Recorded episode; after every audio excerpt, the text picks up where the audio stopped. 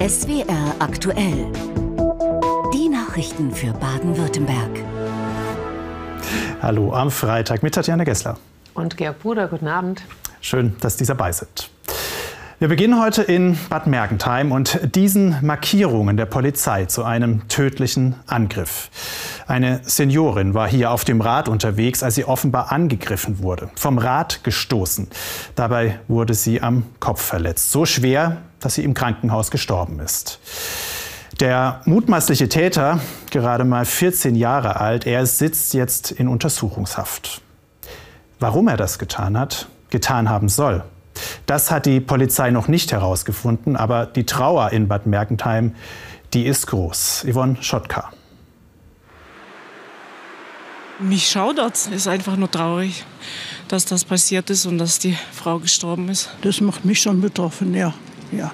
Ich bin erschrocken, dass sowas in so einem Städtchen passiert. Ich weiß nicht, was, der, was den jungen Mann getrieben hat, aber tut schon weh. Ein 14-Jähriger soll am Montagabend in der Innenstadt von Bad Mergentheim auf eine 78-jährige Radfahrerin zugerannt sein und sie vom Rad gestoßen haben. Die Seniorin starb einen Tag später an ihren schweren Kopfverletzungen. Ein Bekannter der Frau ist noch immer fassungslos. Unverständlich, dass sowas passieren kann, dass man sowas macht. Äh, einfach auf andere Leute losgehen, die einem nichts getan haben. Eine herzensgute Frau. Die Ermittler werfen dem Teenager Körperverletzung mit Todesfolge vor. Doch schon zuvor war der 14-Jährige kein unbeschriebenes Blatt.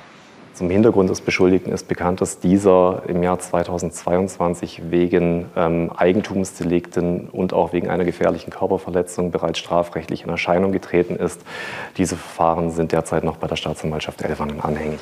Einzelheiten zu den persönlichen Umständen des Jugendlichen gibt es nicht, ebenso wenig wie zum Motiv. Die Ermittler gehen bisher von einem grundlosen Angriff aus. In Bad Mergentheim wird gemutmaßt. Warum man aber sowas macht, ob das Wetten sind oder äh, ob man irgendwas getrunken hat oder so, ich weiß es nicht. Und die wollen dann cool sein vor den Freunden, ey, guck, was ich gemacht habe und am Ende ist die Frau tot und jetzt, jetzt bereut er es wahrscheinlich, aber jetzt ist es schon zu, zu spät. Inzwischen sitzt der Jugendliche in Untersuchungshaft in Stuttgart. Die Ermittlungen zum Fall dauern an. Das hier könnten Ermittlungsakten sein, die dieser Herr hier schleppt, aber nicht nur. Denn egal wo man hinschaut in diesem Land, überall gibt es ganze Berge von Papier und Bürokratie. Ministerpräsident Winfried Kretschmann und seine Landesregierung sollen die Berge noch viel, viel höher gemacht haben. Das behauptet nicht nur die SPD, auch Bürgermeisterinnen und Bürgermeister von Städten und Gemeinden und die Chefs der Wirtschaftsverbände, die dem Ministerpräsidenten vor ein paar Monaten aufgefordert haben, endlich was dagegen zu tun. In dieser Woche hat er damit angefangen, es zumindest anzukündigen. Beim Thema Bürokratieabbau wolle er künftig, Zitat, am großen Rad drehen, so Kretschmann. Heute gab es dazu im Staatsministerium auch ein erstes Treffen. Ob es was gebracht hat? In jedem Fall kam es für den Metzger, den Christian Susanka getroffen hat, zu spät. Das ist das, was von ihrer Metzgerei übrig bleibt. Ein Haufen Bürokratie. Zehn Jahre müssen die Gürings das nun aufbewahren. Und über das meiste, was sich hier angesammelt hat, können sie nur den Kopf schütteln. Und es ist die Statistik im verarbeitenden Gewerbe sowie im Bergbau und in der Gewinnung von Steinen und Erden im Berichtsjahr 2020. Das ist unsere Aufgabe, das auszufüllen. Also das ist dann wirklich äh, sehr umfangreich zum Lesen und zum Gucken und mit den Nummern und Meldetermine hat man ja da schon. Das war einmal. Seit zwei Monaten ist hier Schluss. Fast 100 Jahre gab es ihre Metzgerei, ein Familienbetrieb mit Partyservice, beliebt bei vielen Kunden. Doch irgendwann habe das Maß an Bürokratie, Vorschriften und Auflagen für sie keinen Sinn mehr ergeben. Die, wie gesagt, Dokumentation, Hygiene, äh, Statistik, äh, diese ganze Bürokratie, dieses ähm, ganze Drumherum, diese quasi doch auch eine gewisse Aussichtslosigkeit. Wir sind auch, wie andere Leute, äh, wo eine gewisse Grenze äh, spüren und erreicht haben, wo wir sagen, hier möchten wir nicht mehr mitspielen. Jetzt wird die Wursttheke wieder zur Verkaufstheke. Das Inventar geht raus. Schlussverkauf aus Frust über die Bürokratie. Zur selben Zeit Bürokratiegipfel im Staatsministerium heute Vormittag. Nach zwei Stunden heißt es nur, man arbeite an einem geeigneten Format für weitere Gespräche. Doch der Druck von außen nimmt zu wenn ich im Land unterwegs bin, in Baden-Württemberg, egal ob es in städtische Regionen oder in ländliche Regionen ist, dann ächzen unsere Bäcker doch. Und wir finden immer mehr langjährige Familienbetriebe, die schließen. Und damit geht ja nicht nur Nahversorgung verloren, damit geht ja auch Kultur verloren. Nun, es ist klar, dass man sich bei jeder Regelung, sei es ein Gesetz, sei es eine Verordnung, genau überlegen muss, ist diese Verordnung möglich, äh, nötig. Und wenn sie nicht nötig ist, dann sollte dieses Gesetz oder diese Verordnung auch nicht beschlossen werden. Für die Görings kommt die Diskussion zu spät. Sie sind mittlerweile irgendwie stolz, dass sie das Ende ihres Geschäfts gut auf den Weg gebracht haben und haben noch eine Botschaft an die Politik, dass sie nicht die Einzigen sind, die Schluss machen wollen. Wenn wir darüber berichten wollen, wie Geflüchtete bei uns untergebracht werden, dann ist das oft gar nicht so einfach, weil wir mit der Kamera meist nicht rein dürfen in die Notunterkünfte oder die LEAs, die Landeserstaufnahmeeinrichtungen. In diesem Fall durften wir aber rein in die Freiburger Lea, denn dort musste in den vergangenen Tagen mehrfach die Polizei kommen, weil zwei Gruppen von Flüchtlingen immer wieder in Streit gerieten. Etwa 40 Personen aus Syrien und Nordafrika. Mit Messern und Eisenstangen sollen sie aufeinander losgegangen sein. Welche Konsequenzen hat das? Und wie werden die restlichen Bewohner, darunter auch viele Familien, geschützt? Das wollte Jasmin Bergmann in Freiburg wissen. Hinter dem Stacheldraht in der Freiburger Lea herrscht seit Tagen eine eher angespannte Stimmung. Das Sicherheitspersonal wurde verdoppelt. Die Polizei ist mit mehr Einsatzkräften vor Ort. Fast 800 Menschen wohnen hier. Niemand weiß, ob die Situation noch mal eskalieren könnte. Wir können die Leute nicht einsperren. Ähm, viele gehen zu ihren Terminen, zu ihren Arztterminen, zu den Terminen zum BAMF. Hier sind die beiden Gruppen das erste Mal aneinander geraten. Auslöser sollen wohl Zigaretten gewesen sein. Das hat sich dann hochgeschaukelt. Auf der einen Seite junge Männer aus Nordafrika, auf der anderen aus Syrien und Afghanistan. Die Polizei musste innerhalb einer Woche sechsmal anrücken. Die Gruppen suchten immer wieder die Konfrontation mit Eisenstangen und Messern bewaffnet. Sicherlich schwierig für manche Menschen zu sehen, dass man hier anders lebt. Und das ist halt unsere Aufgabe, den Menschen das zu zeigen. Aber sie bringen einfach ihr Päckchen mit. Und da muss man halt gucken, dass sie später die Chance bekommen, auch so zu leben. Vorher müssen sie alle durch die sogenannte Registrierungsstraße. Fingerabdruck, Foto, alles wird aufgenommen. Täglich kommen bis zu 40 Personen an. Mittlerweile so viele, dass die Lea ihre Wohnplätze deutlich aufstocken musste. Mehr Menschen bedeuten mehr Schicksale und mehr Konfliktpotenziale. Um die zu vermeiden, will das Regierungspräsidium die Eingangskontrollen verschärfen und bei den Unruhestiftern hart durchgreifen. Ganz wichtig, denke ich, ist auch, dass äh, acht Personen, die jetzt in den vergangenen Tagen da auffällig geworden sind äh, und Gewalt äh, provoziert haben, dass die jetzt schon verlegt wurden in landesweit in unterschiedliche Einrichtungen. Also die sind weg. Äh, ein Mann hat die Staatsanwaltschaft ja mitgeteilt, er hat einen Haftbefehl bekommen.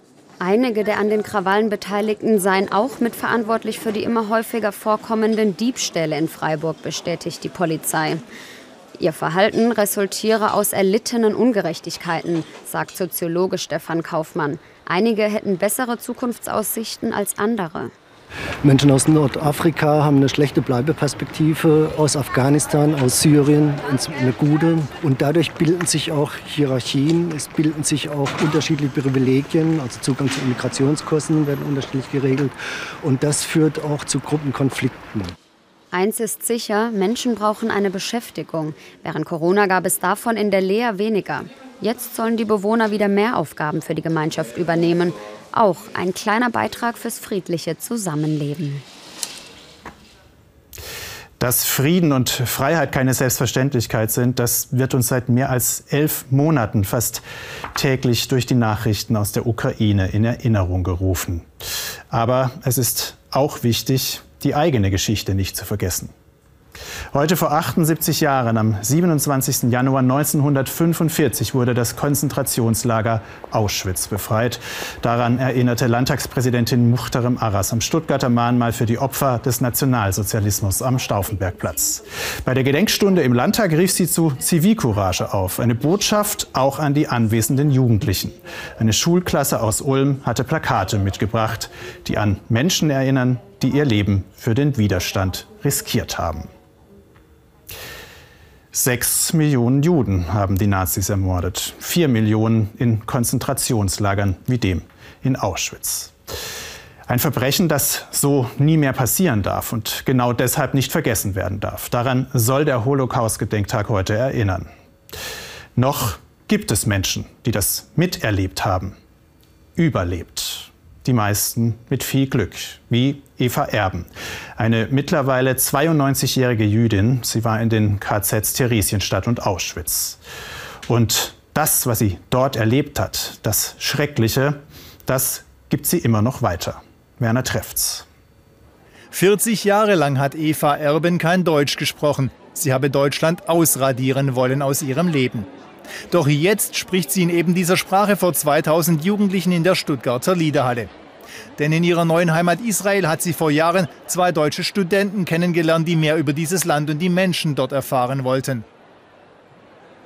Und diese zwei Jungs haben bei mir gebrochen, das äh, Antideutsche, ja.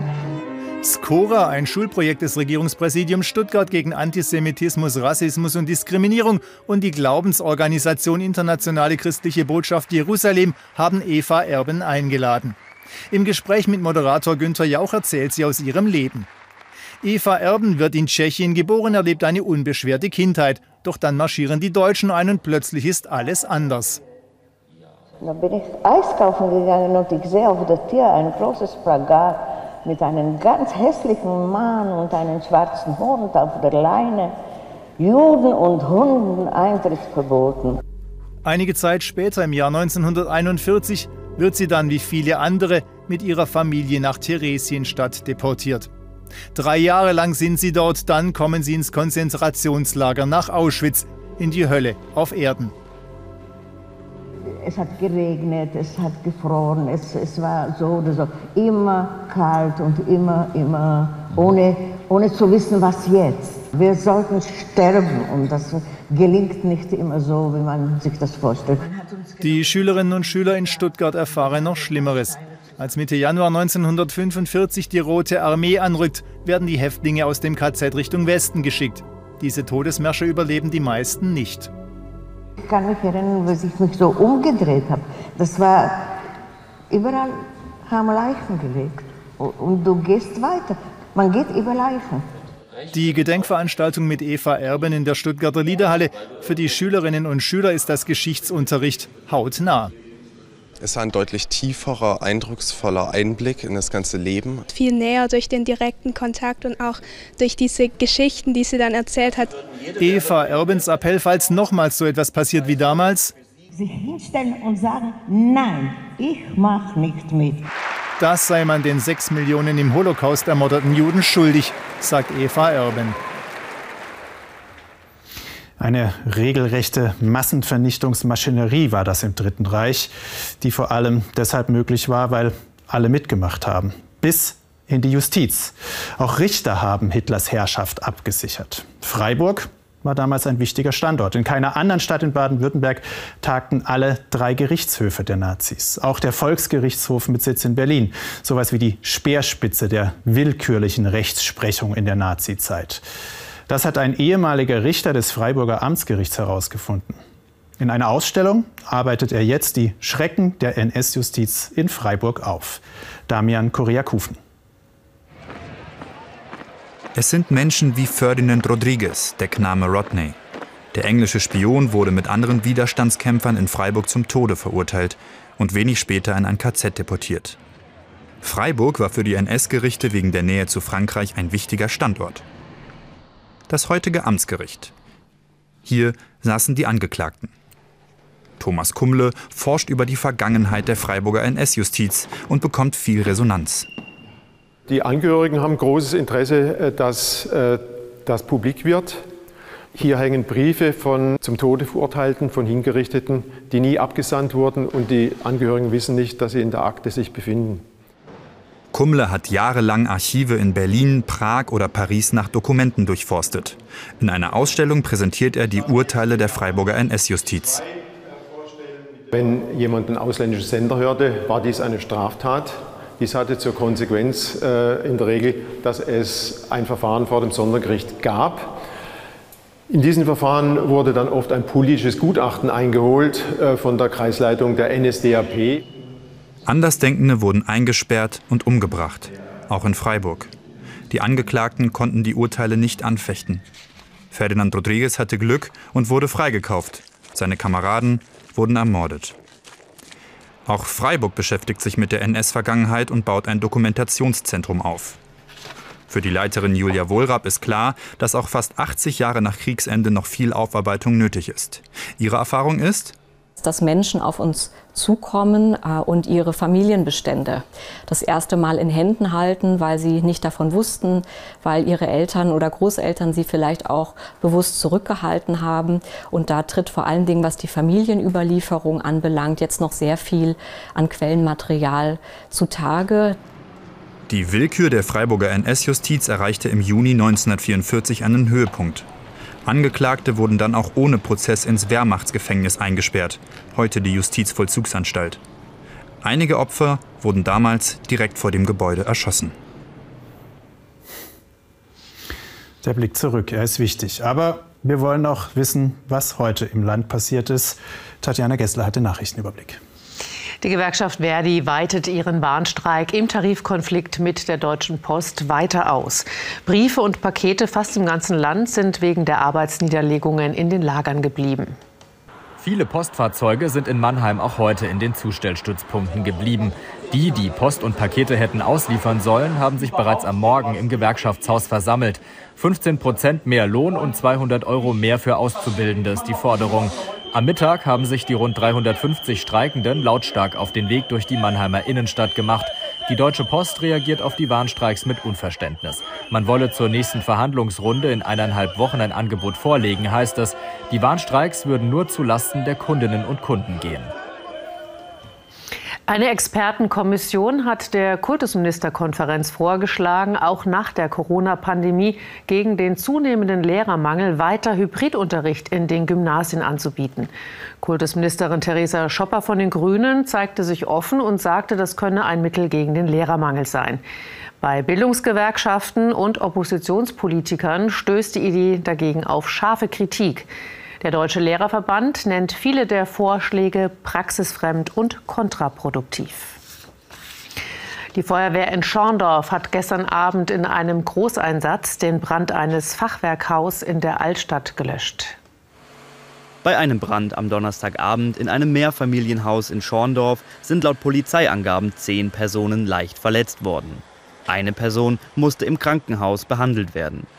Das Feuer sei im Treppenhaus ausgebrochen und habe sich von dort einen Weg in die oberen Stockwerke gebahnt, so die Feuerwehr Schorndorf. Zwei der Bewohner mussten über die Drehleiter gerettet werden. Der Sachschaden beläuft sich auf 150.000 Euro. Die Polizei ermittelt wegen möglicher Brandstiftung.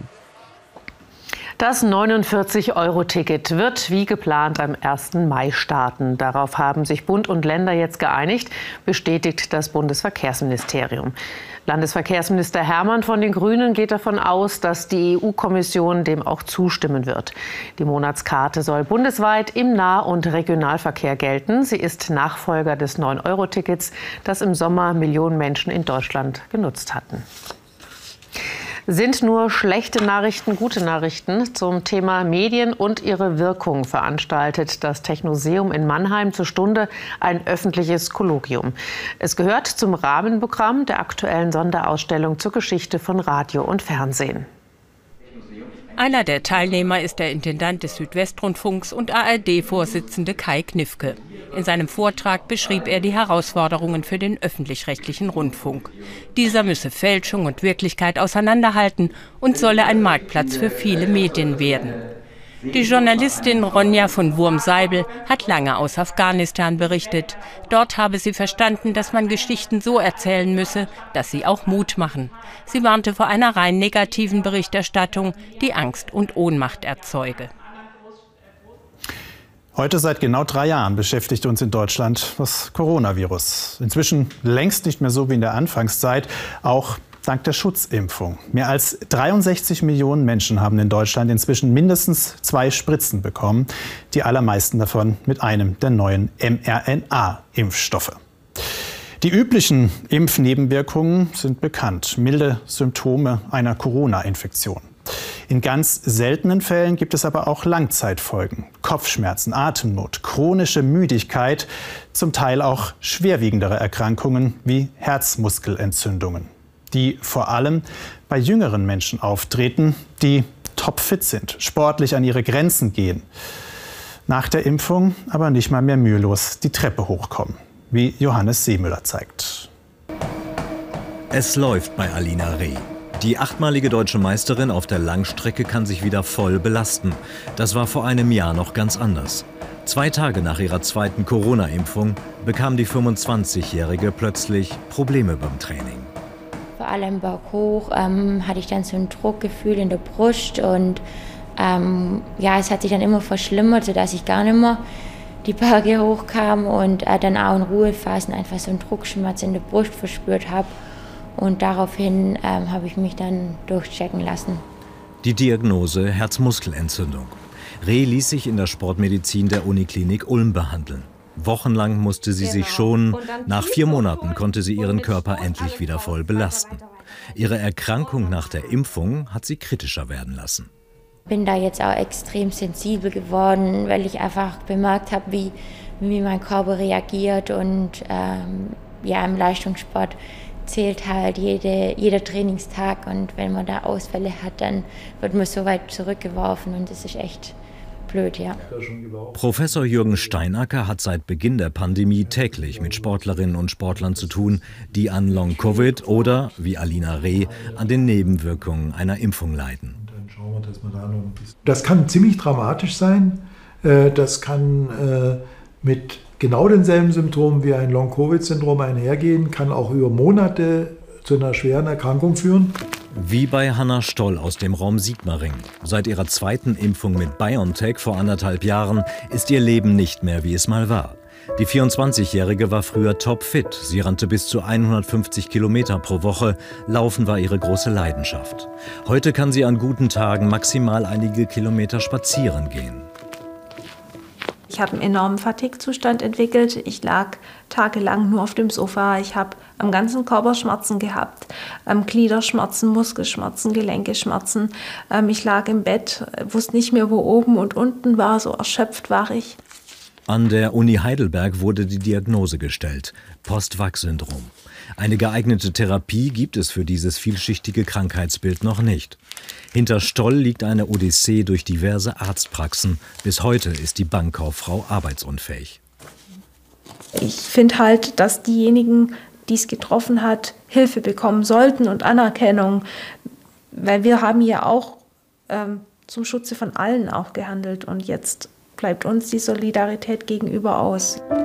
Impfgeschädigten wie Hanna Stoll muss schnell und unbürokratisch geholfen werden. Sonst wird ihr langer Weg zur Gesundung noch beschwerlicher. Eben auch im Film gesehen, jetzt live zugeschaltet aus Ulm, Professor Jürgen Steinacker von der Sportmedizin der Universitätsklinik dort. Guten Abend, Herr Steinacker. Ja, guten Abend, Herr Bruder. Ja, Sie helfen diesen Patienten mit diesen Folgen der Corona-Impfung. Das sind ja eher junge Sportliche, haben wir gesehen. Hatten die denn Vorerkrankungen oder woher kommt das? Das sind im Gegenteil besonders leistungsfähige, nette, aktive Menschen, die nach der zweiten oder dritten Impfung, zehn Tage danach ungefähr, plötzlich eine Erschöpfung und ein Müdigkeitssyndrom bekommen, das als Entzündung äh, imprimiert. Und das sind im, besonders immunkompetente Menschen, nicht schwache, sondern starke. Jetzt werden manche denken, wie ist denn das mit den Boostern? Ist das vielleicht doch keine so gute Idee? Das Boostern ist eigentlich eine sehr gute Idee gewesen und hat äh, geholfen, wer dreimal geimpft ist, hat einen sehr perfekten Impfschutz und das äh, limitiert die Übertragung und deswegen haben wir auch mehr Freiheiten jetzt. Aber die Impfung ähm, kann auch Nebenwirkungen haben, dieses Müdigkeitssyndrom, diese Entzündung etwa 0,5 Prozent der Patienten können das bekommen, während zum Beispiel der Virus ungefähr bei 5 bis 10 Prozent dieses Müdigkeitssyndrom verursacht. Also das heißt, das betrifft wirklich nur einen kleinen Teil und äh, Impfen ist nicht per se schädlich, wie manche das ja auch behaupten bei der Corona-Impfung. Das Impfen ist vorteilhaft, aber man weiß erst hinterher, ob man diese Nebenwirkungen bekommt. Äh, wie gesagt, die äh, Nebenwirkungen, wenn man es trifft, dann kann es sehr hart sein, aber äh, im Allgemeinen wird es sehr gut vertragen. Wie lange dauert es denn, bis die Patientinnen und Patienten wieder fit sind, die bei Ihnen in Behandlung sind? Das kann äh, zwischen drei Wochen und auch zwei Jahren dauern.